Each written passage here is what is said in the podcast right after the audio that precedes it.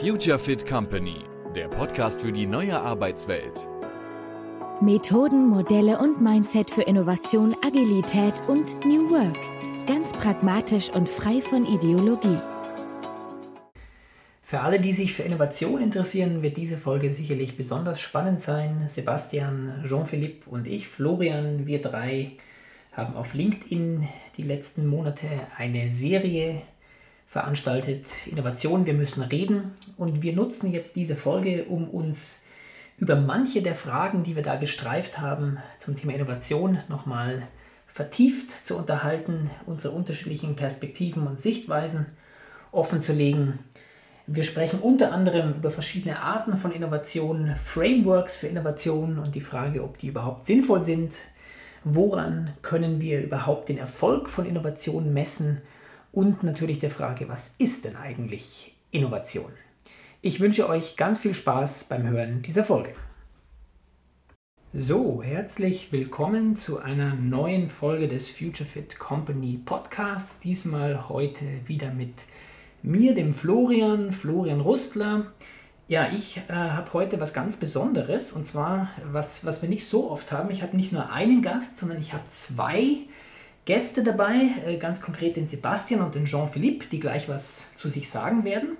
Ähm, und wir drei haben über die letzten Monate auf LinkedIn eine gemeinsame Serie, eine, eine Post-Serie gehabt, die hieß Innovation, wir müssen reden. Da haben wir jede Woche zu einer vordefinierten Frage gleichzeitig einen Post abgesetzt, ohne zu wissen, was die anderen so geschrieben haben und sind dann untereinander und mit der Community in eine Diskussion gegangen. Und ich kann jetzt schon sagen, das hat uns allen dreien schon mal viel Spaß gemacht und da sind interessante Gespräche gekommen und die Folge heute wird so sein, dass wir da inhaltlich ein bisschen tiefer einsteigen wollen, weil wir auch gemerkt haben, es lässt sich halt nicht alles einfach nur auf LinkedIn schriftlich diskutieren, sondern manchmal kann es total Sinn machen, miteinander zu sprechen. Und das werden wir drei, haben wir drei heute vor. Und da freue ich mich sehr drauf. Ähm, die regelmäßigen Hörer kennen meine Stimme auf jeden Fall schon, aber vielleicht kennt nicht jeder jetzt Sebastian und Jean-Philippe. Und deswegen würde ich erstmal starten wollen mit einer kurzen Vorstellung, damit so die Zuhörer wissen, wer ist denn heute eigentlich zusammen. Und ich gehe jetzt einfach mal alphabetisch vor. Äh, Jean-Philippe, sag doch bitte ein paar Sätze zu dir. Ja, sehr gerne. Hallo. Ähm, also ich freue mich sehr, auch hier dabei sein zu dürfen. Ähm, mein Name ist Jean-Philippe Hagemann. Ich wohne in der Schweiz, bin auch in der Schweiz geboren, ähm, habe einen Hintergrund als Maschinenbauingenieur und dann Industriedesigner, also habe Industriedesign studiert.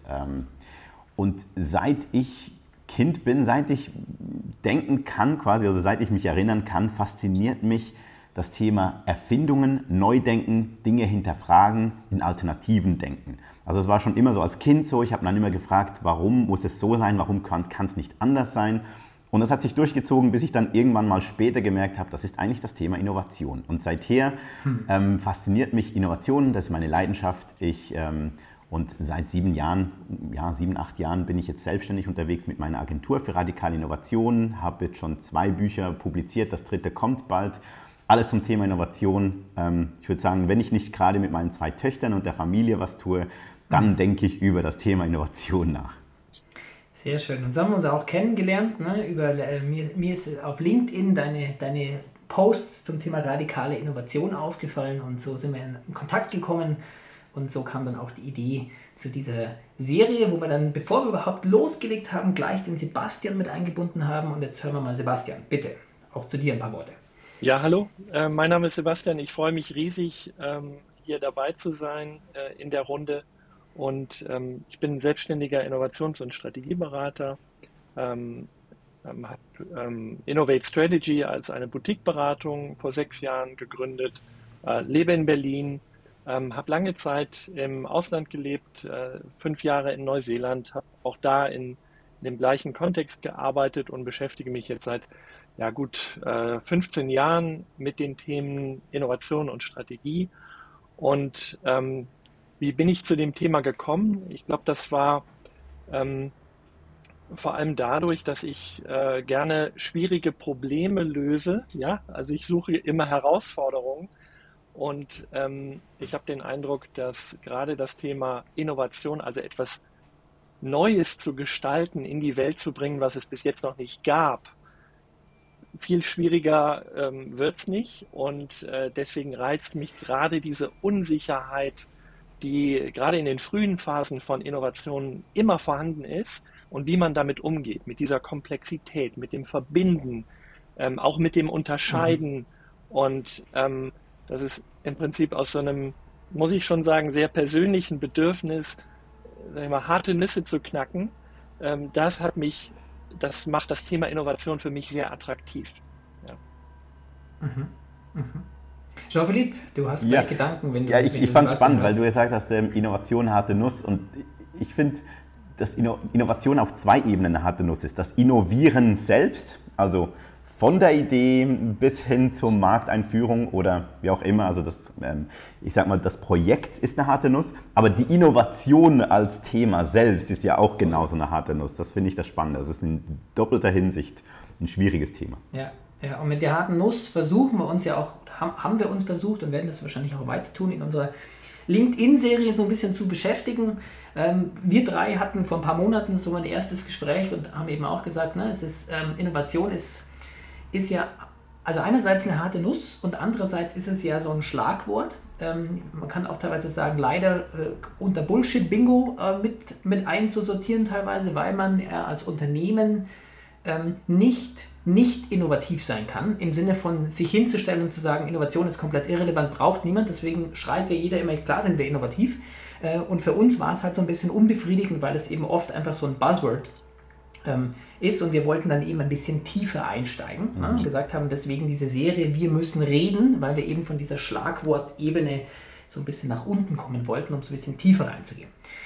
Ähm, jetzt wollen wir uns heute mal so ein bisschen äh, mal reflektieren, so über die, wie viel waren es? 14 oder 16? Ich glaube 16 Fragen. 16 Posts, die wir hatten, also 16 Wochen, wo wir das jetzt schon gemacht haben. Ähm, was so die, für uns so die wichtigen Themen waren. Wir haben uns im Vorfeld so ein paar sage ich mal, eher generelle Fragen äh, überlegt, die uns so antriggern werden, um über Themen zu sprechen. Ähm, und die erste Frage, wir haben jetzt in der Vorbereitung unsere Posts nochmal angeguckt, auch so ein bisschen die Diskussionen drunter nochmal angeguckt und jetzt so die Frage, was habe ich denn gelernt im Verlauf der Serie? Also wir hatten ja für uns auch den Anspruch, wir wollen voneinander lernen und natürlich mit den Leuten, mit der Community ins Gespräch kommen. Und wenn wir so inhaltlich jetzt an Innovation denken, was in, durch die Serie, was waren so Themen, wo ihr sagt, hey, da, das habe ich für mich äh, mitgenommen, was aber, glaube ich, auch für alle anderen, die da zugeschaut haben, spannend war. Sebastian. Ja, ähm, was, was ich gelernt habe, was für mich wirklich ganz besonders an der Serie ähm, war, war die, der Austausch und Diskurs mit euch. Ja? Und ich glaube, was man davon mitnehmen kann, ist die für mich, was ich mitnehme, ist die Erkenntnis, dass Innovation ein extrem vielschichtiges Thema ist. Und wir haben an einigen Stellen, glaube, hoffe ich, es geschafft, tiefer zu bohren und vielleicht einen teilweise zum Kern vorzudringen oder zumindest eine Schärfung dessen zu, er zu erreichen, was Innovation ja, wirklich ist. Mhm. Ähm, mhm. Und ähm, das gerade in, in Anbetracht dieser, der Tatsache, dass Innovation ein solches Buzzword ist und oftmals vor allem an der Oberfläche schwimmt und nur oberflächlich betrachtet wird, ähm, war für mich ein wahnsinniger Mehrwert. Und äh, im Prinzip hat der, der Austausch zu diesen Fragen und der Austausch mit euch oder eure, eure Gedanken zu lesen, hat mir sehr geholfen, nochmal eine Schicht tiefer zu kommen. Und nochmal eine Schicht tiefer zu kommen. Ja? Und ich glaube, das hilft auch Menschen, die in, in Organisationen Innovation betreiben, darüber nicht nur zu sprechen mit Gleichgesinnten, sondern auch darüber zu schreiben. Ja?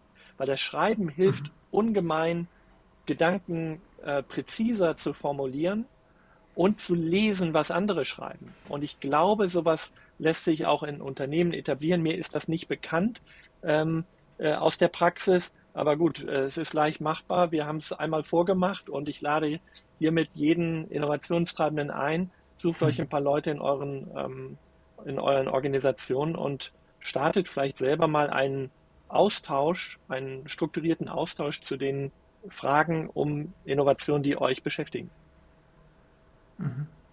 Sehr spannend. Also ich habe auch dieses, es war auch so eins meiner, meiner wichtigsten ähm, Ergebnisse dieser Serie, natürlich durch das Gespräch mit euch selber und, und durch das Schriftliche, ne, selber gezwungen zu sein, sich Gedanken zu machen und an euren Gedanken mich zu reiben und zu wachsen. Und ähm, Sebastian, du hast gerade gemeint, na, das eine ist teilweise noch mal tiefer zu gehen. Ich habe ein ganz konkretes Beispiel, das kam schon ziemlich am Anfang, ähm, was ich für mich sehr spannend fand. Äh, wir haben am Anfang mal gesprochen, auch was ist denn eigentlich Innovation und in, in meinem Kopf. Ähm, und ich, ich arbeite zum Beispiel immer auch mit dieser Unterscheidung in eher ähm, inkrementeller Innovation und dann auf der anderen Seite, das ist ja Jean-Philippe ja auch in deinem Titel schon, ne, das Thema radikalere Innovation, also so der, der Grad der Veränderung, der Grad des Neuen. Ähm, und ich habe dann den Begriff in einen Post der disruptiven Innovation ähm, eingebracht, ähm, aus, äh, nach meinem Wissen so von Clayton Christensen sehr stark ähm, ähm, populär gemacht äh, und äh, da, da, ist bei mir hängen geblieben, Sebastian hat dann geantwortet und gesagt, ich bin jetzt mal ganz provokativ, ich habe mir das auch rausgeschrieben, ne? also ich finde den Begriff disruptive Innovation überhaupt nicht hilfreich, da er nur im Nachhinein bestimmt werden kann. Ähm, und, und die Innovation ist nur dann disruptiv, wenn sie den Markt nachhaltig verändert und etablierte Unternehmen verdrängt. Und das war für mich zum Beispiel so ein, äh, wo wir vielleicht gleich mal kurz drüber sprechen können, Sebastian. Das war für mich ein, ein sehr spannender Aspekt, ähm, weil ich so den, den Begriff so im, im, im Gespräch mit Kunden teilweise schon ähm, spannend finde, ähm, als um so eine Schärfung hinzubekommen, von was wir sprechen. Und ich bin, fand das aber sehr spannend, ähm, dass du da eine andere Sicht hast im Sinne von, für, für, dich, ist er im, für dich ist er wenig hilfreich. Sebastian, magst, ja, du, gerne. magst du gleich gerne. mal was zu also sagen? Also das, ähm, äh, das würde ich genauso im, immer noch unterschreiben. Ja? Der ähm, Begriff ist also wenig hilfreich und ich würde auch sagen, aufgrund der Tatsache, dass es erst im Nachhinein bestimmt werden kann, streng genommen ist er auch ähm, wissenschaftlich nicht ähm, valide. Ja? Mhm. Also wenn er das denn äh, ist rein deskriptiv, aber er den Innovationsschaffenden hilft er im, in der Generierung von Innovationen nicht weiter. Ja? Man, also da würde ich, da würde ja, ich direkt widersprechen. Gerne. Aber ich, ich mag den Begriff auch nicht. Äh, also, und zwar mag ich ihn nicht, weil er ähm, mehr darauf hinzielt, dass man Dinge zerstört. Also ähm, ich finde Innovation sehr schön, wenn es was entstehen lassen kann und nicht dieses Disruptive, ich mache was kaputt quasi. Aber ähm, ich würde da widersprechen, dass es nur ähm, deskriptiv ist, denn wir müssen unterscheiden zwischen Innovieren und Innovation. Und ich würde sagen, disruptive Innovation als Ergebnis gedacht, ja, da gebe ich dir recht. Ich kann erst im Nachhinein herausfinden, ob, diese, ob dieses Produkt, diese Dienstleistung, dieses Geschäftsmodell in, in der Tat einen Markt disruptiert hat. Aber was ich machen kann, und da sind wir wieder bei, bei Clayton Christensen, ich kann diese, diese Denkweise übernehmen und zu sagen, ich schaue mir mal an, wie der Markt funktioniert, was sind die Hauptkriterien, ähm, nach denen eigentlich jetzt im Moment in diesem Markt innoviert wird. Also was sind die Hauptfeature, die vorangetrieben werden? Was glaubt der Markt, dass die Kunden wollen? Und ich kann hingehen und sagen, nee, ich gehe jetzt mal was anderes an. Ich mache ich mach was anderes besser oder einfacher ähm, degradiere quasi die, die Hauptfeatures wieder runter und schaue, dass ich so einen neuen Markt quasi adressiere. Das kann für mich eine Strategie sein, die zwar nicht ähm, in keiner Weise quasi garantiert, dass meine Innovation laut Definition dann auch eine disruptive Innovation wird als Ergebnis, aber Innovation als Prozess oder als Disziplin gedacht, kann ich durchaus natürlich so angehen. Von dem her, ich glaube, es gibt schon einen Wert, aber ich brauche den Begriff auch sehr ungern, einfach weil ich mhm. finde, der wird zu stark für dieses, yeah, cool, ist, ist disruptiv und wir müssen Dinge kaputt machen. Mhm. Also auch hier wiederum auf der Schlagwortebene ne, ist so disruptiv, wir machen kaputt. Ähm, auf dem anderen mehr so als Denkansatz im Sinne von, dass ich mit bestimmten mit bestimmten Eigenschaften, er kommt dann immer so von einer Technologie, ähm, die im Moment erstmal deutlich unterperformen, mhm. ähm, reingehe, in der Annahme oder Wissen, dass das möglicherweise sehr schnell kippen wird und ich dann einen Vorteil habe, dass das eine, eine hilfreiche Denkweise sein kann, genau. um an Innovation ranzugehen. Was natürlich spannend wäre, ist ähm, zu wissen, ob es Unternehmen gibt, die tatsächlich aufgrund dieser Vorgehensweise dann auch Erfolge hatten. Mhm. Weil die Beispiele, die ich kenne und die, die auch im Buch beschrieben sind, das sind ja immer, das sind, da gebe ich dir recht, in Nachhinein Betrachtungen. Mhm. Das ist dann so, da geht man hin, in dieser Branche ist das und das passiert, aha, ich erkläre dir mal, was passiert ist, aber die haben das wahrscheinlich ja nie so bewusst so gemacht. Mhm. Sebastian? Ja, genau. Also da, ähm, ich, äh, äh Jean-Philippe, ich stimme dir da äh, total überein, wenn man es als Prozess denkt oder als Ergebnis, ja. Also die Ergebnis, äh, den als Ergebnisaspekt von disruptiv, den kann ich erst im Nachhinein äh, erleben. In der Entstehung würde ich einfach den Begriff radikal verwenden. Ja? Und ich glaube, wahrscheinlich mhm. wir alle. Ja? Ähm, der, ja. Diese Unterscheidung oder dieser Begriff der disruptiven Innovation, das geht ja auf ein Innovation Framework zurück von, ich glaube, Greg Settel. Und er hat da noch andere Begriffe drin, die ich genauso wenig hilfreich finde. Ja? Da ist drin Breakthrough Innovation. Da ist ja, drin genau. Sustaining genau. Innovation, was im Prinzip inkrementelle Innovation ist, Disruptive Innovation mhm. und Basic Research. Und ich glaube, das Einzige, was du wirklich, was wirklich hier hilfreich ist, was du ähm, selber, wo du dich entscheiden kannst, du machst es, ja, und du machst es dann auch, ist Basic Research. Alle anderen, Breakthrough, Sustaining, aber vielleicht kann man auch Sustaining noch, also inkrementelle Innovation, dazu kann man sich entscheiden, das zu machen. Aber ob es ein. Breakthrough mhm. ist oder ob es Disruptive Innovation ist, diese beiden, da würde ich sagen, das ist sogar unmöglich, sich vorzunehmen, ja. dahin zu arbeiten. Ja. Genau.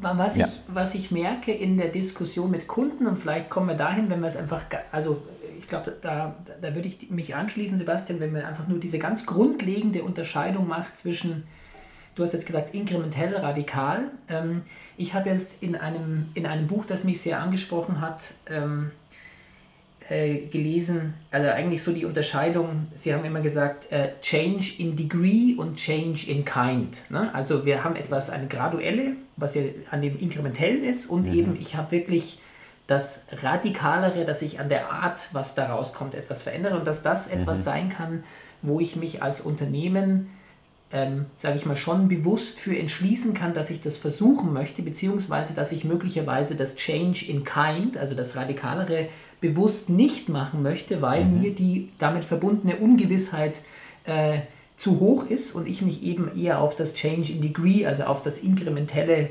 ähm, auf das Inkrementelle, ähm, ja, ja. sage ich mal, fokussieren möchte. Und das erlebe ich zum Beispiel schon auch in der Arbeit mit Kunden, dass diese Unterscheidung insofern relevant ist, dass ich, also gerade in Deutschland sind wir ja, sind wir ja da äh, sehr oft sehr inkrementell unterwegs, aber dass das eine bewusste Wahl ist, die Firmen treffen und sagen, wir, wir konzentrieren uns eher auf diese inkrementellen Themen und mhm. nicht auf diese Change in Kind, weil es einfach zu viel Ungewissheit ist, was mit uns jetzt nicht zusammenpasst.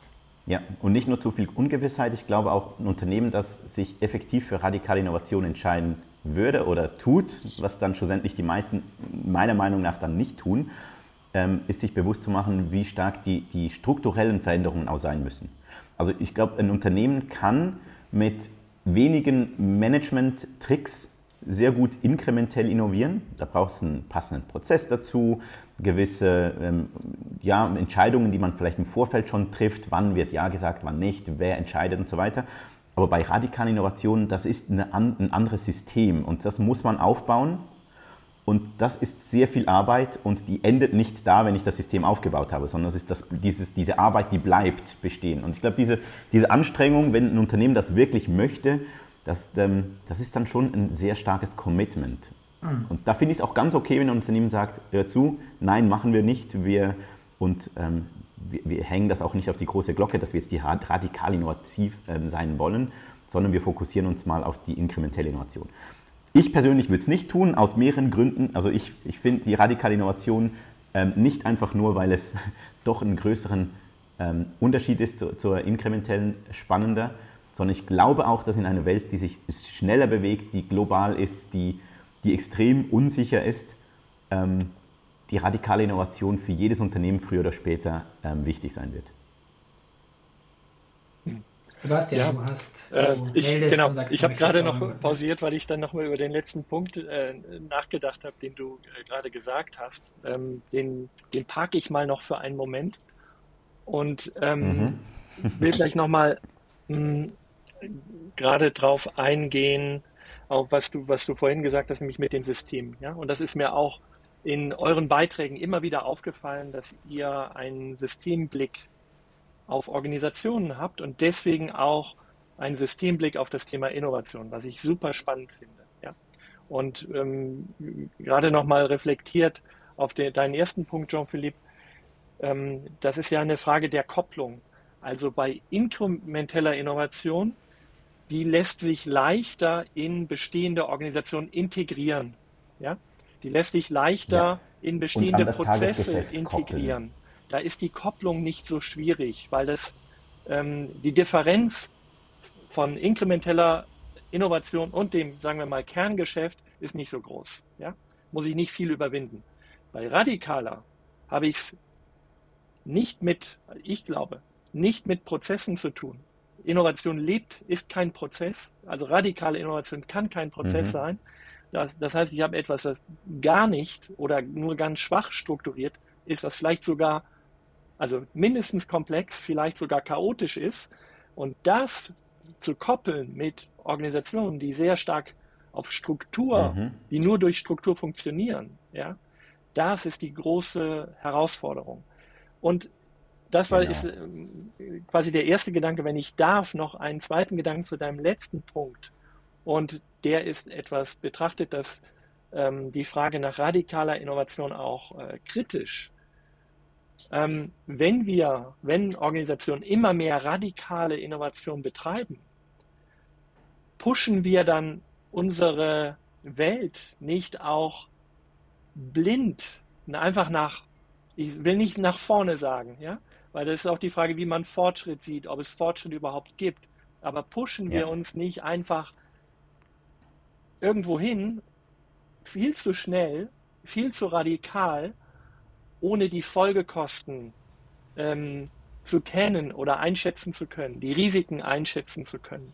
Ja, das ist jetzt ein, vielleicht ein bisschen ein fortschrittskritischer Blick auf das Thema, aber befeuern wir nicht mit radikaler Innovation auch massiv den Kapitalismus, ähm, dieses Prinzip des immer schneller, immer, immer würde ich, weiter? Würde ich, würde ich widersprechen.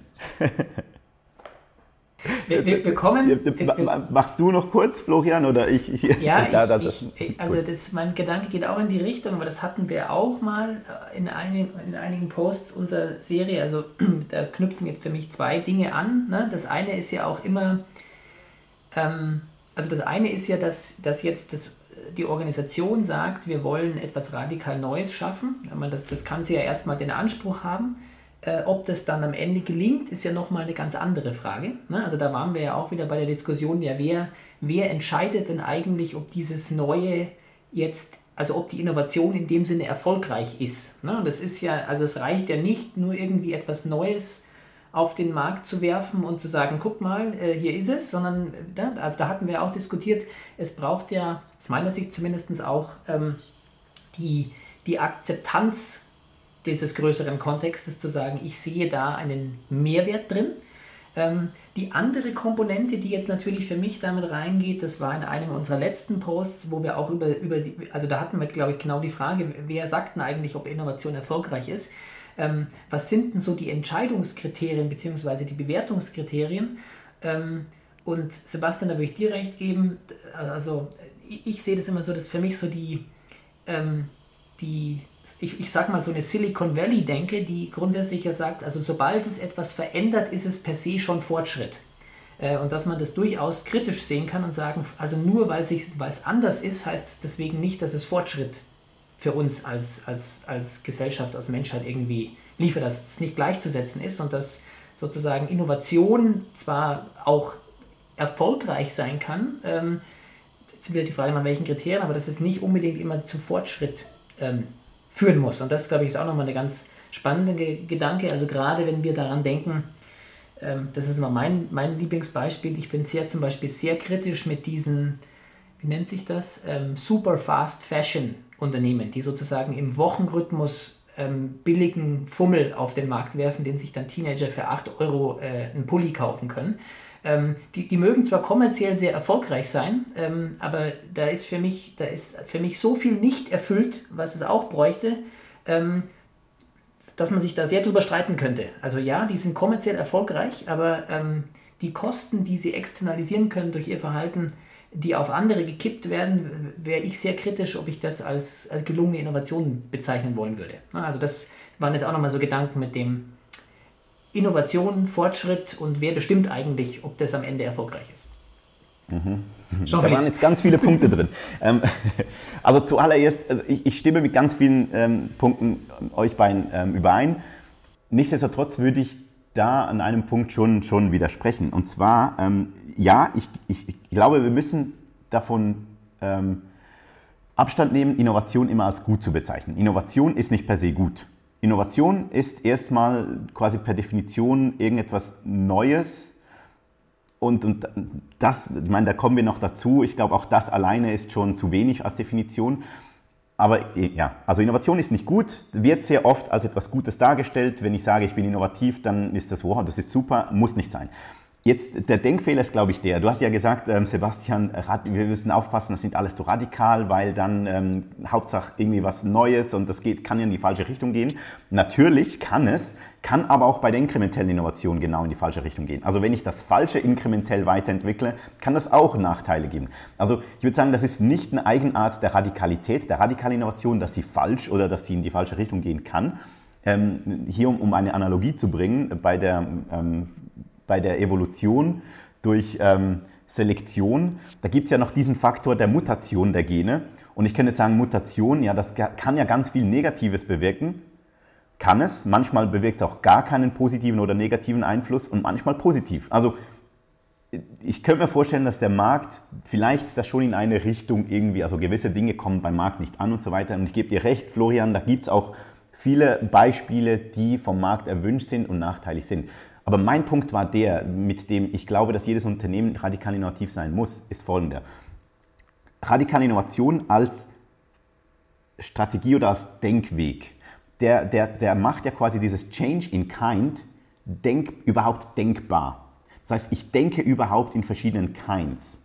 Wenn ich mich aktiv gegen radikale Innovation entscheide, dann denke ich ja nur in ähm, Change in, wie hast du es gesagt? Change in, Change in Degree, ne? Also so Change in, in Degree, genau. Ja das Problem, das ich hier sehe, ist, ich, ich löse Probleme, die vielleicht gar nicht das Hauptproblem sind. Und um hier auch ein, ein, plakatives Beispiel zu bringen, ähm, ich habe ein, ein, ein, Loch in meinem Dach ähm, und da tropft es dann immer rein und dann denke ich so, okay, ich muss das, ich muss das lösen. Ich mache einen Eimer hin und dann merke ich dann irgendwann, der Eimer ist keine gute Lösung, weil auch der überläuft. Und dann mache ich eine Change in, in Degree und finde dann, okay, ich mache hier ein Auffangbecken, das dann irgendwie nach außen läuft und so weiter. Also ich, ich, ich verbessere was und weil ich es verbessert habe, muss ich den Blick gar nicht auf die Hauptprobleme lenken. Und ich glaube, dass dieses, den Blick auf die darunterliegende Probleme zu lenken, gelingt besser mit dem quasi mit dem Vorhaben, radikal innovativ zu sein. Und hier wieder das Thema Kapitalismus und so weiter. Ich glaube, wir haben sehr viele Systemprobleme. Kapitalismus bzw. Ähm, Bankenwesen, ähm, Schulwesen, Gesundheitswesen und so weiter. Also wir haben ganz viele so Systemprobleme und wenn wir da nur inkrementell rangehen, dann werden diese Systemprobleme gar nicht erst gelöst. Also ich glaube, da braucht diesen, diesen Willen, radikal innovativ zu sein. Ja, genau. Ähm, da möchte ich gerne, gerne einsteigen. Ich finde die, find die Diskussion sehr spannend. Ne? Also wir, ich glaube, wir haben als wir eben dieses Framework von Greg Settel, was sehr weit verbreitet ist mit Disruptive und, und so weiter, als wir uns das nochmal angeschaut haben, haben wir ähm, übereingestimmt, dass wir gesagt haben, ja, Unterscheidungen sind wertvoll, aber vor allem zwischen inkrementeller und radikaler Innovation. Ja, also Change in Degree und Change in Kind. Ähm, Literaturtipp Roberto Verganti. Ja, er hat dazu ganz tolle Bücher geschrieben. Die leider auch nicht so weit. Ich bin ganz großer Fan von ihm, muss ich sagen. Ja. Ich glaube, wir sind, alle drei sind Fans von äh, Verganti. Ja. Ja. Ähm, Grüße, Grüße an, genau. an Verganti. Die, wenn wir über das Thema inkrementelle Innovation sprechen, dann ähm, glaube ich, dass hier Probleme ganz entscheidend sind. Und es gilt, diese Probleme zu beheben, zu verbessern und zu lösen. Wenn wir allerdings über das Thema Change in Kind, also radikale Innovation sprechen, dann haben wir neben den Problemen, die, die man auch lösen und beheben kann, aber auch Opportunities, also problemunabhängige Chancen. Und ich glaube, das ist noch eine, ähm, äh, ein Fokuspunkt von radikaler Innovation, der noch sehr stark unterrepräsentiert ist, der sehr wenig gesehen wird. Ja, die, das Problem als solches bringt das Problem mit, dass es schon einen Frame darstellt. Ja, und dass es schon ja. Möglichkeiten eingrenzt. Und sich davon zu lösen und ohne ein Problemframe zu innovieren, glaube ich, ist so ein bisschen die, die Königsklasse. Und da habe ich selber lange äh, drüber nachgedacht, wie, wie das denn ge gelingen kann. Also Stichwort out of the box. Und ist man denn überhaupt out of the box, wenn man out of the box ist, weil dann bezieht man es immer noch auf eine Box. Ja? Also man ist eigentlich immer noch in diesem Frame. ja, genau. Und ähm, kann ich überhaupt ähm, Dinge neu denken, wenn ich das Alte quasi noch im, im Kopf habe und, mhm. und das äh, mein Denken bestimmt, ja. Und ähm, ich habe mir da einen Zugang und auch einen methodischen Zugang äh, zu entwickelt, nämlich über die äh, grundlegenden Glaubenssätze, die Grundannahmen, die unserem, unserem Denken, unserer Vorstellung von einem bestimmten Thema zugrunde liegen. Ja?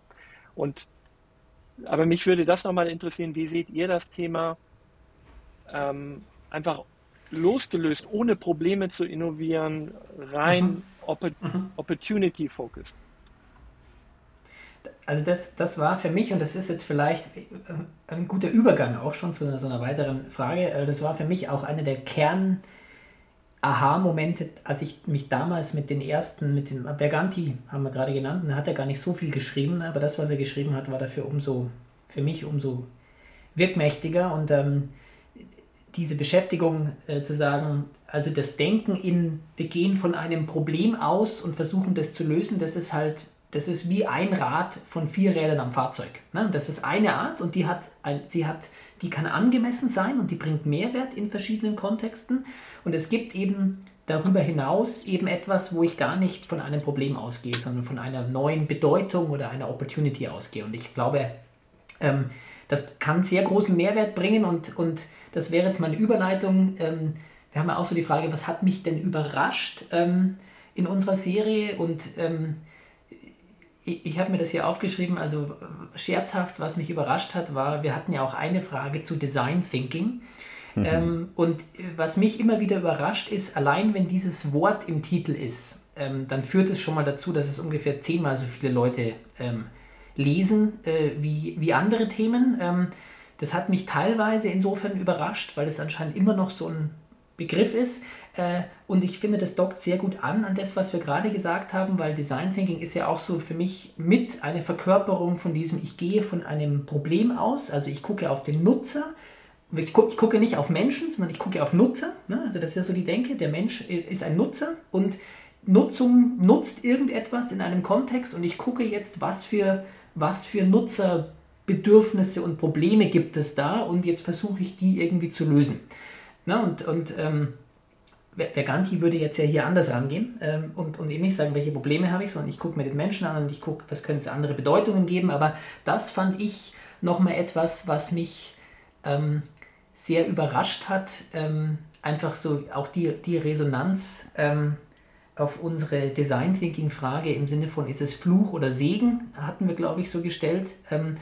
Und ähm, es, ich sage mal, verstärkt halt nochmal dieses, dieses, diese Sicht auf, wir versuchen ein sinnvolles, gutes, kreatives Problem zu identifizieren und versuchen es dann zu lösen. Und das ist dann eben durchaus angemessen in vielerlei Hinsicht, aber es ist halt ein Weg, der vieles andere ausschließt. Und jetzt könnte man eben diskutieren, auch ähm, wenn wir jetzt auch über radikale Innovation nachdenken, ist es ein Weg, der uns dafür hilft oder nicht. Aber das war auf jeden Fall für mich etwas, was mich überrascht hat, ähm, als wir so unsere, unsere Posts hatten.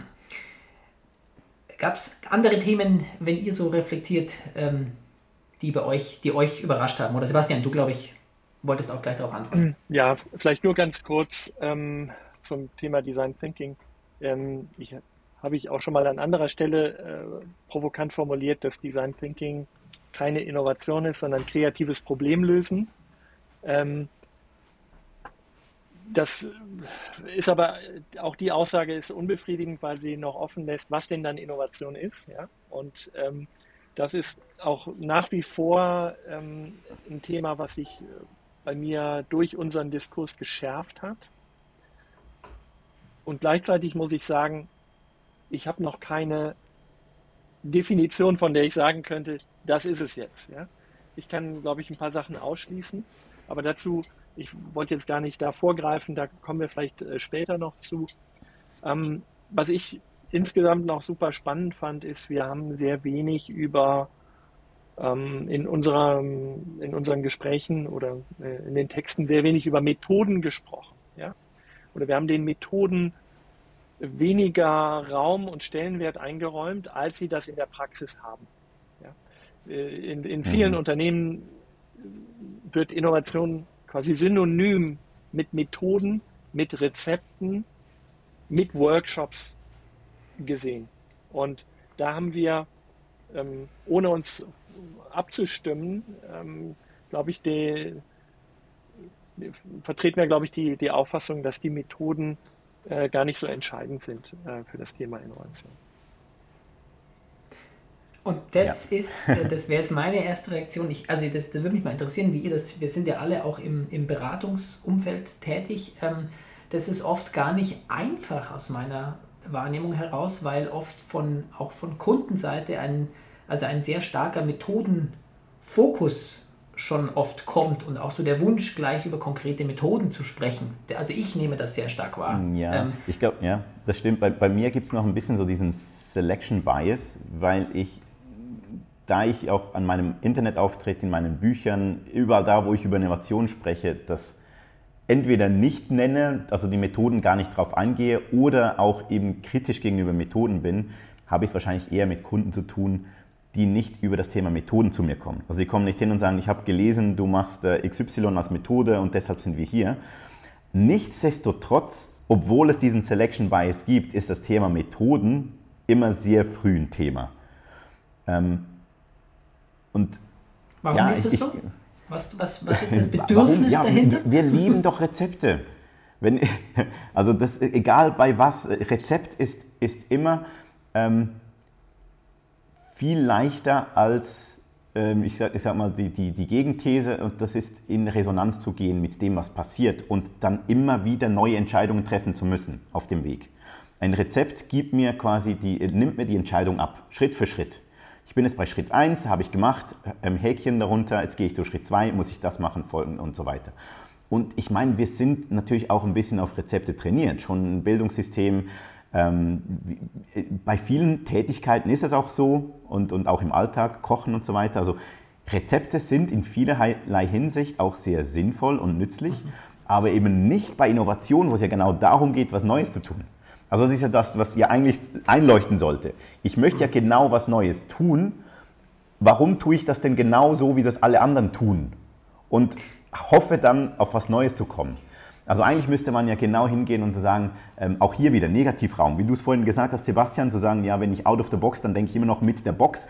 Und äh, theoretisch müsste man hingehen und sagen, lass uns genau nicht so tun, wie es nach Methode eigentlich funktionieren würde. Und hier Klammerbemerkung, ich bin kein großer Feind von Methoden im Generellen. Also ich, ich, ich, ich glaube, wir alle drei bringen einen großen Methodenkoffer mit. Ich habe jahrelang auch äh, Methoden geschult ähm, aber irgendwann kommt man auf diesen, diesen Punkt, wo man sagt, ich, ich, ich blicke quasi hinter die Gründe, warum diese Methode in, in gewissen Situationen funktioniert und warum nicht. Und dann spreche ich auch nicht mehr von den Methoden. Also ich gehe quasi schon gewissermaßen methodisch vor, nur ist das sehr, sehr stark kontext- und situationsabhängig. Mhm. Es erinnert mich gerade, was du sagst, an dieses, es gibt diesen wunderschönen Comic, den, äh, den ich auf dem Internet gesehen habe, mit diesen zwei Bildern, wo der wo irgendwie der Vorgesetzte sagt, hey, bring mir irgendwas, was total out of the box ist, was noch niemand jemals vorher gedacht ja, hat. Genau. Und dann kommt der mit dem, hier ist es, dann sagt er, kannst du mir zehn andere Unternehmen nennen, die das schon erfolgreich umgesetzt haben? Ja, genau. Das ist so genau, genau äh, vielleicht dieser, dieser Wunsch, weil ich glaube, so Rezepte haben natürlich den großen Vorteil, dass sie Struktur geben, dass ja. sie vermeintliche ja. Sicherheit bieten, ähm, dass sie wahrscheinlich Skalierbarkeit und Reproduzierbarkeit leichter ermöglichen. Zumindest stellen wir uns das so vor, weil es ja eine Art, ich will nicht sagen Best Practice, aber eine Art Good Practice gibt, wo du sagst, mach, mach so ähm, und dann, dann wird das irgendwie funktionieren.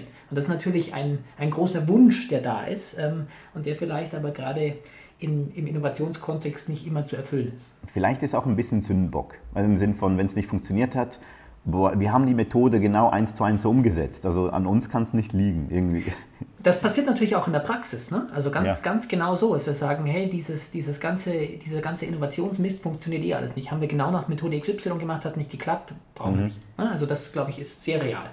Sebastian. Ja. Ich, ich könnte mir vorstellen, und das ist jetzt ähm, eine, erstmal eine These, dass dieser starke Methodenfokus und dieser Wunsch, Dinge klar strukturierbar, prozessual beschreibbar zu machen, das sind einfach noch Nachwirkungen im Prinzip des Taylorismus, ja. Ähm, und die, diese, diese Denkweise des Messbaren, de, der Prozesse, des äh, klar definier- und beschreibbaren, das prägt ja die Managementlehre sagen wir mal, der letzten 100 Jahre. Also mal als Gedankenexperiment, wenn wir jetzt mal 500 Jahre in die Vergangenheit gesprungen wären, dann würde man, damals gab es ja auch schon Innovation, also das ist ich glaube, unser aller Überzeugung, dass Innovation ist nichts Neues, das ist etwas Urmenschliches, was wir immer schon gemacht haben. Und ähm, da gab es, hatten wir einen, wahrscheinlich einen anderen Zeitgeist und da wäre der, das Thema Innovation erstmal nicht unter dem Namen gelaufen, vielleicht Erfindungen, ja, wäre vielleicht ein, ein passender Begriff gewesen, vielleicht sogar in der Philosophie, weiß ich nicht. Aber man hätte das Thema ganz anders definiert, verstanden und wahrscheinlich auch keine Methoden entwickelt. Ja, weil das einfach ein relativ neuer oder in den letzten 100 Jahren äh, in allen Bereichen sehr stark geprägte Denkweise für alle möglichen Themen ähm, geworden ist. Und die Frage ist ja, profitiert Innovation davon, dass sie als Methode verstanden und gedacht wird? Und ich bin da ambivalent. Also ich glaube, einerseits muss sie sogar methodisch sein, um überhaupt anschlussfähig zu sein für Organisationen, die sehr stark prozessual arbeiten. Ja? Aber ich glaube, eigentlich schadet die Methode der Innovation, zumindest der radikalen Innovation.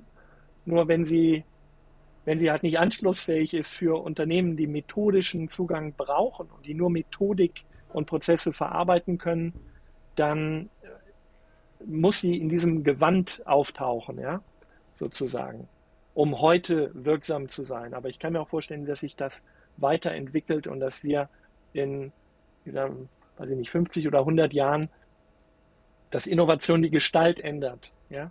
Und äh, weil auch Unternehmen vielleicht stärker die oder besser mit Komplexität einfach umgehen können. Ja, das kann ich mir vorstellen. Die Innovation wird kompliziert gedacht, kausal. Ich mache eins, zwei, drei und dann kommt vier raus. Das sind ja, ist ja das Ergebnis mhm. von Rezepten. Und die komplexe Natur von Innovation, die wird vielfach ausgeblendet, auch weil Unternehmen sie nicht gut verarbeiten können. Meine These. Was meint ihr? Das würde mich jetzt hoffnungsvoll stimmen lassen, Sebastian, weil das nehme ich zumindest wahr. Vielleicht ist es auch nur meine Blase, aber das ganze Thema Umgang mit Komplexität ist jetzt ja eins, was so in den letzten Jahren sehr präsent ist. Ne? Dass es jetzt, also das, ne, jetzt kommt, ja früher das, das Schlagwort VUCA, um dem irgendwie Ausdruck zu verleihen. Jetzt gibt es einige, die gerne von Barney sprechen, ist aber grundsätzlich für, aus meiner Sicht wurscht. Aber im Sinne von, dass Komplexität mehr zunimmt und dass wir uns mit Komplexität auseinandersetzen müssen und dass das jetzt auch Teil schon des, des Denkrahmens ist, in dem, in, also zumindest ein Teil, ne, in dem sich jetzt auf dem Radar ist, im Sinne von, wir müssen mit Komplexität anders umgehen und würde mich in dem Sinne dann hoffnungsvoller stimmen, dass wir vielleicht wirklich in einigen Jahren dahin kommen zu sagen, und vielleicht ist eben Innovation etwas, was wir komplex denken müssen. Äh, und jetzt sind wir ja schon, jetzt haben wir das schon so oft gehört, dass man mit Komplexität anders umgehen muss als im Komplizierten. Und deswegen können wir uns jetzt auch damit anfreunden, dass wir vielleicht anders an Innovation rangehen müssen als über Schritt für Schritt Rezepte, sondern eben eher im, dem Komplexen angemessen. Ja, genau. mhm. Ähm, was, ich spann was ich spannend fand, ähm, eine, eine der Fragen, die wir uns ja gestellt haben im Vorfeld dieses Podcasts, war ja auch so, was hat mich überrascht? Gab es so einen Aha-Moment? Und einer für mich war schon der, ähm, Du hast jetzt gerade gesagt, Sebastian, äh, Methoden, Rezepte und so weiter, das ist Fluch und Segen für Innovation. Einer der Aha-Momente war für mich, als wir darüber nachgedacht haben, ähm, gibt es mehr Innovation jetzt, wo es so viele Methoden, ähm, Bücher, Theorien und so weiter zum Thema gibt? Und ich glaube, wir alle drei sind zum Schluss gekommen und das passierte bei mir erst beim drüber nachdenken. Also das war nicht eine Antwort, die ich irgendwie schon parat hatte und das vielleicht Klammerbemerkung war auch für mich so was, was ich gelernt habe im Verlauf dieser Serie. Wenn man wirklich über Fragen nachdenkt, dann, obwohl man vielleicht schon eine starke Neigung hat in eine Richtung, wie die Antwort sein soll, man merkt dann plötzlich, dass es eben gar nicht so einfach und eindeutig ist, dass es verschiedene Facetten gibt. Aber eines, was ich da eben bei dieser Frage dann quasi rauskam, ist, dass es wahrscheinlich genau andersrum ist. Also wir haben so viele Methoden, Bücher, Theorien und so weiter, weil wir mehr Innovation haben, beziehungsweise ähm, halt auch in einer vernetzten Welt leben, bei der es vielleicht auch sichtbarer wird. Die Innovation wird sichtbarer, also wird mehr darüber nachgedacht, es gibt mehr Methoden und ganz viele Methoden sind ja quasi im Nachhinein Betrachtungen. Da hat jemand dann geschaut, wie hat das äh, Unternehmen XY gemacht und ich mache jetzt mal ein Framework darüber und nenne das irgendwie das Spotify-Modell oder was auch immer. Die haben ja selbst nie nach einem Modell gearbeitet in dem Sinn. Ähm, und, und dann kommen ganz viele Methoden dabei raus, andere kopieren die Methoden. Also das fand ich auch ganz spannend, diese, dieses, dieses Umkehren. Das finde ich einen super Punkt, weil das bei mir, das habe ich jetzt erst letzte Woche gelesen, ich weiß jetzt aber leider nicht mehr wo, ne, wo jemand gesagt hat, ja, wir leben leider in einer Welt, ähm, wo das meiste, was sich verändert, ein praktisches Rumprobieren ist, was dann im Nachhinein von irgendjemandem theoretisch legitimiert mhm. werden muss. Ähm, und ich glaube, gerade im Innovationskontext ist das in der Tat was, ne? also dass man jetzt halt das Spotify nicht einfach, also Spotify weiß ja selber nicht, was das Spotify-Modell ist. Ja, aber genau. wird, irgendjemand hat halt sich das angeguckt und versucht, das irgendwie aufzuschreiben und zu sagen, das ist jetzt hier das Spotify-Modell. Und dass das so eine Tendenz ist, glaube ich, im Sinne von, es wird halt sehr viel gemacht äh, und praktiziert, was ja super ist. Und wir sind in der Lage, das mitzubekommen, was andere so tun und das auch irgendwie zu beschreiben und zu sagen, können wir uns da anlehnen.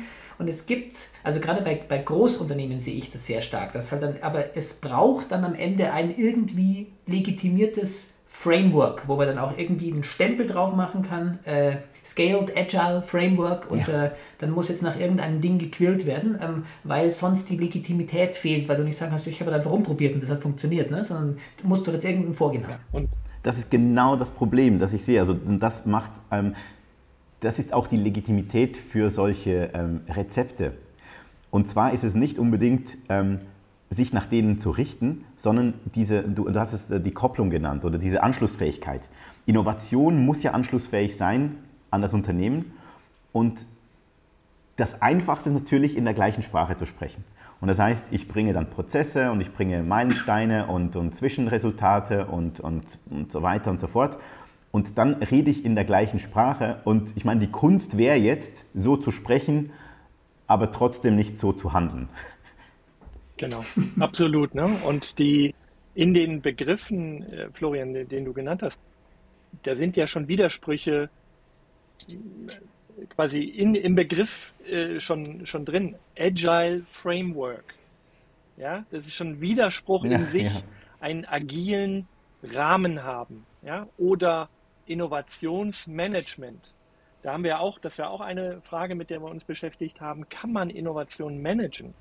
Und vielleicht nochmal äh, rückgeblickt auf die Differenzierung der inkrementellen und der radikalen, würde ich beispielsweise antworten bei der inkrementellen, ja, das, das kann man machen, äh, bei der radikalen aber ähm, ganz eindeutig nein. Ähm, und ja, dieses, das war für mich nochmal eine, eine spannende Frage. Auch eure Antworten ähm, fand ich da spannend ähm, zum Innovationsmanagement, weil auch das ist ja in unserem jetzigen Zeitgeist, in den Unternehmen wurden, und ich glaube, das hat so vor, ja, vor, vor sieben, acht Jahren angefangen, wurden immer mehr Innovationsmanager Manager eingestellt. Was einerseits gut ist, weil das Thema Innovation mehr Sichtbarkeit erlangt. Andererseits ist dieses klassische Managementverständnis dem Thema Innovation nicht zuträglich. Wie seht ihr das? Ja, ich glaube, also, Jean-Philippe war jetzt gerade voll getriggert ja, war ich, durch weil, einen weil Kommentar hab, von genau. dir, den wollen wir doch jetzt mal hören hier. Radikale Innovation und Management. Ja, weil ich war der anderer Meinung. Ähm, aber ich, ich, ich, ich glaube, wir, wir sind in der gleichen Gedankenwelt drin, weil ich, ich, ich glaube, das Problem mit dem Innovationsmanagement und warum ich das auch lange Zeit, äh, habe ich das auch immer als Oxymoron an betrachtet, das geht nicht zusammen. Und das liegt daran, weil ich ein gewisses Bild von Management hatte, das eben klassisch tradiert ist, also dieses, dieses Controlling, ähm, äh, dieses, ähm, ich sage, wo lang das es geht, ich habe viel, äh, ich, ich schaue mir quasi jeden Schritt an und so weiter. Aber ich glaube, die radikale Innovation muss genauso gemanagt werden. Nicht die, das Projekt selbst, das ist ziemlich, idealerweise ziemlich ähm, chaotisch fast schon. Also das, das ergibt sich. Man muss sich oft auch ähm, treiben lassen von, von der Materie selbst. Also die, die Kontrolle selbst ein bisschen abgeben, wohin mich die Idee führt. Aber was ich managen muss, sind die Rahmenbedingungen. Und die muss ich deshalb managen, weil ich hier anschlussfähig sein muss gegenüber dem Unternehmen. Und das heißt, manchmal ist es auch ein Anti-Management. Also ich muss dafür sorgen, dass gewisse Strukturen, die fast automatisch kommen, dass die nicht da sind. Ähm, das heißt, ich brauche schon jemanden oder Personen, die dafür sorgen, dass die Rahmenbedingungen stimmen. Und das ist halt nicht Management im klassischen Sinne, aber es ist, es ist durchaus auch ein Managen, mhm. ein mhm. Management. Ja. Mhm. Also es muss sich jemand darum kümmern oder das ist seine Aufgabe, sind die Rahmenbedingungen zu schaffen, dass sowas entstehen kann. Genau, dass die genau. Wahrscheinlichkeit dafür leicht wird. Jetzt ja. muss ich doch mal in meiner Rolle hier auch ein bisschen als Podcast-Host mal auf die Zeit gucken. Äh, wir sind nämlich jetzt schon gute 50 Minuten hier im Gespräch und wir hatten ja eine Frage, wo wir sowohl im Vorgespräch gesagt haben, da sollten wir doch drüber sprechen. Und Sebastian, du hast das vorher mal vorsichtig versucht, auch mal anzutriggern.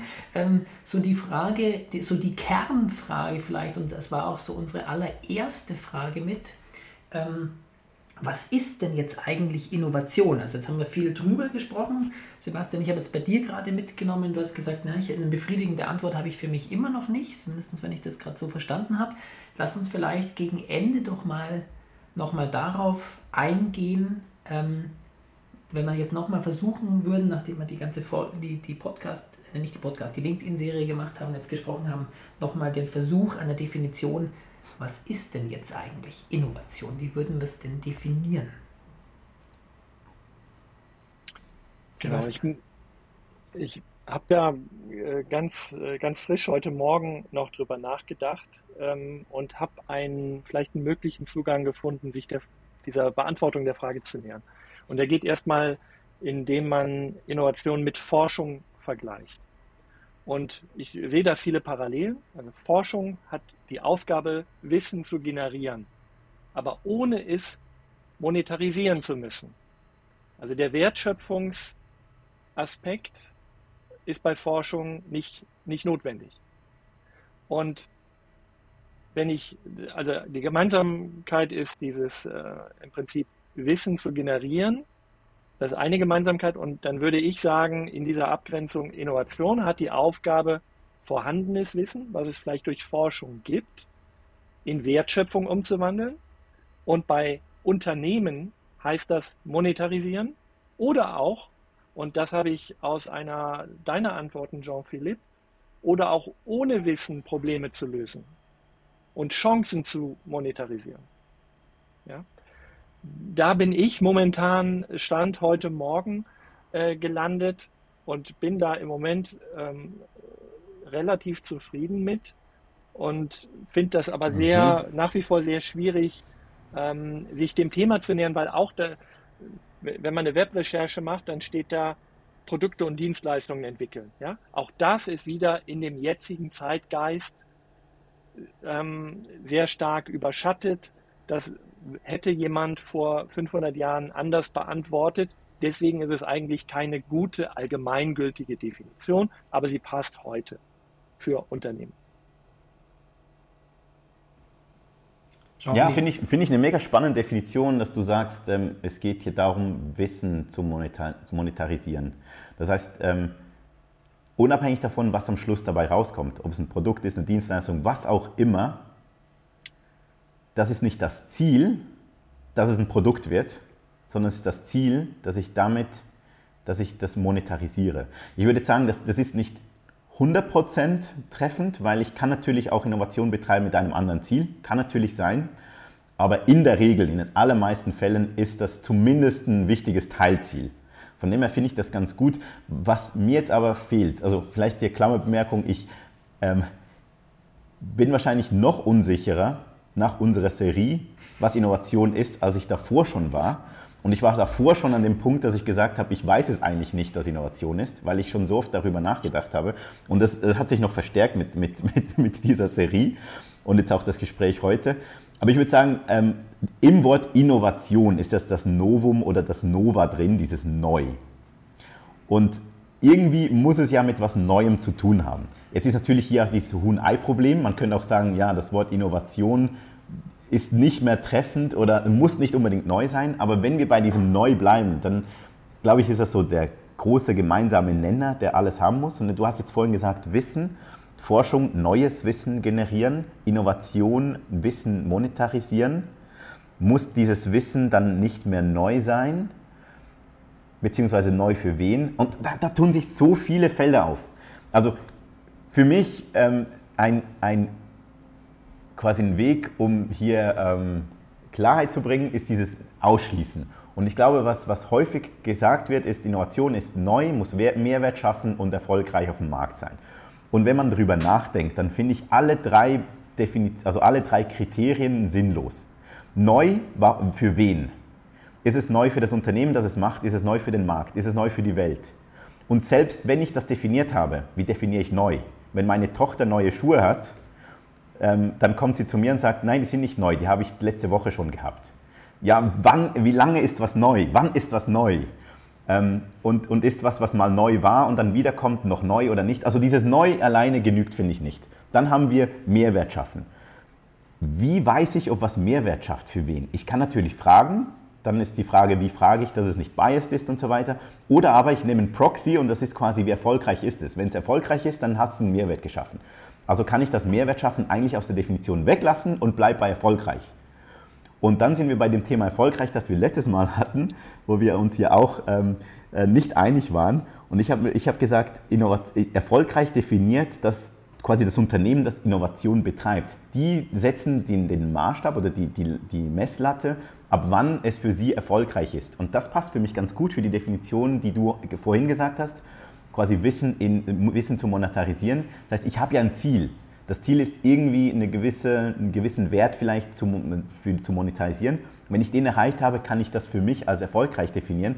Es ist meiner Meinung nach nicht der Markt, der das definiert, weil der Markt kann sagen, puh, das Produkt hat sich ja gar nicht verkauft, aber vielleicht hat ja das Unternehmen ganz andere Ziele. Aber auch das ist problematisch, weil ich kann das Unternehmen den, den, das, das, Tor einfach wieder verschieben im Nachhinein und sagen, nee, nee, das war gar nicht unser Ziel, also ist es trotzdem ähm, erfolgreich, was oft gemacht wird. Und deshalb bin ich mit allen drei Kriterien super unglücklich und, und, und stehe da wie der Ochse am Berg und wie man schön sagt, ich habe keine Ahnung. Also wir sehen, es ist es ist sehr komplex und wir beschäftigen uns ja wirklich damit und es ist trotzdem gar nicht so einfach. Vielleicht noch meine Gedanken, es war sehr spannend, euch zuzuhören. Ich hatte immer die, und ich meine, grundsätzlich bin ich mit der auch gar nicht unzufrieden mit dieser Definition im Sinne von das Einführen von etwas Neuem, das Nutzen bringt in einen größeren Kontext. Das ist jetzt mal wiederum sehr allgemein, mhm. aber wir haben dieses Neue. Es ist damit erstmal noch nicht gesagt, wie neu ist es. Ne? Also ist es Change in Degree, ist es Change in Kind, ähm, wo kommt es her? Ähm, und dass ich das irgendwie, also dass ich das nicht nur für mich, sondern dass es irgendwie einen größeren Kontext und das könnte jetzt ein Markt sein, das könnte aber auch, ich dachte jetzt gerade so an soziale Innovationen, das ist ja auch so ein Schlagwort, ähm, dass es ja Veränderungen geben kann, die ich vielleicht nicht unbedingt monetarisieren kann in dem Sinne, mhm. aber ich brauche irgendwie dieses Element, dass jemand diesen, wie auch immer, dass jemand einen Mehrwert drin sieht und den anerkennt in irgendeiner Form. Ne? Und ähm, das kann in meisten Fällen, würde ich, Sebastian, möchte dir da total zustimmen, ähm, ist das in unseren kapitalistischen Wirtschaften ein, monetäre, ein monetäres Anerkennen. Also ich kann es monetarisieren ähm, und ich kann es ja nur monetarisieren, wenn es irgendjemand gibt, der sagt, ich zahle dir auch was dafür. Ne? Also das heißt, da, da ist so dieser, dieses Element des Nutzen-Anerkennens, weil ich bereit bin, etwas dafür zu zahlen. Ähm, und damit ist aus meiner Sicht sozusagen auch das Neue nicht einfach nur Selbstzweck, es soll halt irgendwie neu sein, sondern es muss ja irgendein Referenzrahmen sehen, da sehe ich einen Mehrwert drin, wie auch immer der aussieht. Ähm, und, und, und ich glaube, dann ist es irgendwie so beidseitig. Ne? Also vielleicht das Unternehmen oder ein, die, die, Innovatoren, das, die Organisation mag ja für sich ein, ein Ziel gesteckt haben, für, ab wann ist es sozusagen für uns erfolgreich. Äh, und gleichzeitig braucht es ja aber diesen externen Referenz oder diesen externen Rahmen, das, also der das anerkennt. Ne? Und äh, jetzt könnte es ja sein, ähm, dass, äh, ich denke jetzt mal das Beispiel, also vielleicht, wenn jetzt Apple hat jetzt ja seine neue, seine neue Mixed Reality Brille angekündigt und wenn sich die jetzt wahrscheinlich ähm, ein paar hunderttausend Male verkauft, dann würden manche Firmen sagen, oh, das ist wahnsinnig erfolgreich. Also unser, unser Ziel wäre hiermit total erreicht. Super. Ähm, Apple würde wahrscheinlich sagen, es hat sich jetzt nur ein paar hunderttausend Mal verkauft. Das, das müsste sich ja mindestens 10 Millionen Mal verkaufen, dass es für uns erfolgreich ist. Na, und ähm, also da, da ist wieder so dieses bedingt sich irgendwie gegenseitig und möglicherweise gibt es eine, einen externen, eine Anerkennung, aber die, die, der interne Referenzpunkt wäre ein anderer. So, jetzt habe ich es mhm. noch komplizierter mhm. gemacht, aber das ist so ja, gerade so meine Gedanken dazu. Was, was mir jetzt gerade durch den Kopf geht, ist, und im Englischen gibt es ja diesen, diesen Begriff ähm, Bagging the Question. Und ob wir damit nicht quasi mit der Innovation genau das tun, im, im Sinne von, wenn Innovation ähm, einen Mehrwert schafft, dann merken wir das, wenn es vom Markt anerkannt wird aber ist das nicht sowieso das Ziel von Innovation? Also ich glaube, kein Unternehmen würde Innovation machen, ohne das Ziel zu haben, dass es vom Markt anerkannt wird. Also ist es eigentlich ein nutzloses Kriterium, weil es ja schon eigentlich quasi, per, also es macht keinen Sinn, das quasi als Kriterium zu nennen, wenn es ohne dieses Kriterium gar keine Innovation, also gar nicht erst auf den Weg gebracht wird. Ähm, von dem her, ja, also ich, ich stehe da wirklich ein bisschen ratlos da. ist doch jetzt ein spannendes Fazit. Jetzt haben sich drei Innovationsexperten, die sich seit äh, zusammengenommen seit äh, Jahrzehnten damit beschäftigen, äh, machen jetzt einen Podcast und äh, sie kommen raus und sagen, wir können nur nicht mal genau definieren, was Innovation eigentlich ist. Ähm, aber so komplex ist es eben manchmal und trotzdem, glaube ich, äh, haben, wir, haben wir einiges äh, uns, ich fand es sehr spannend. Vielleicht können wir uns damit entschuldigen, dass ja. es gewisse Dinge gibt, für die unser Gehirn gar nicht geschaffen sind, dass wir es uns erklären können. ja. Genau, das würde ich, ähm, das würde ich vielleicht auch so umdeuten wollen, ja, dass wir vielleicht gerade damit, dass wir das Thema Innovation nicht definieren können, auch der komplexen Natur der Innovation eben gerecht werden. Ähm, ja, das könnte äh, zumindest fühlt sich das dann, äh, glaube ich, etwas besser an, für mich persönlich. Zumindest ähm, ist das eine ganz gute Erklärung, die mich dann äh, vielleicht ein bisschen besser schlafen lässt. Ähm, dass es mir bislang nicht möglich gewesen ist und euch, ja, wie ihr sagt, auch nicht, das Thema wirklich eindeutig zu definieren. Ja, einfach aufgrund der Komplexität. Und, und ist doch auch ein schönes Fazit zu sagen, man, man kann sich trotzdem intensiv mit was beschäftigen und auch noch nicht alle Antworten gefunden zu haben äh, auf alle Themen. Ähm, was für mich ja auch ein gutes Zeichen ist, ähm, wir drei haben noch einiges an Gesprächsbedarf. Äh, und, und es gibt Möglichkeiten, ob wir das dann nochmal in einer weiteren Podcast-Serie machen, ob wir das in der LinkedIn-Serie machen.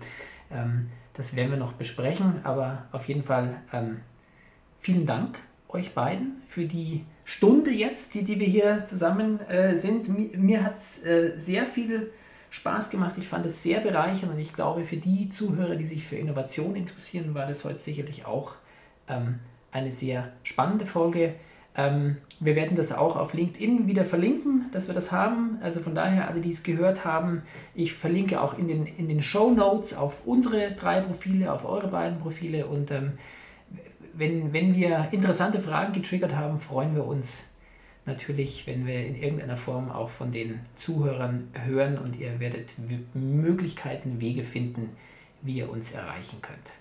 Euch beiden erstmal vielen herzlichen Dank für, die, für das tolle Gespräch und bis vielen bald. Dank, Florian. Danke ebenfalls. Danke schon, Philipp.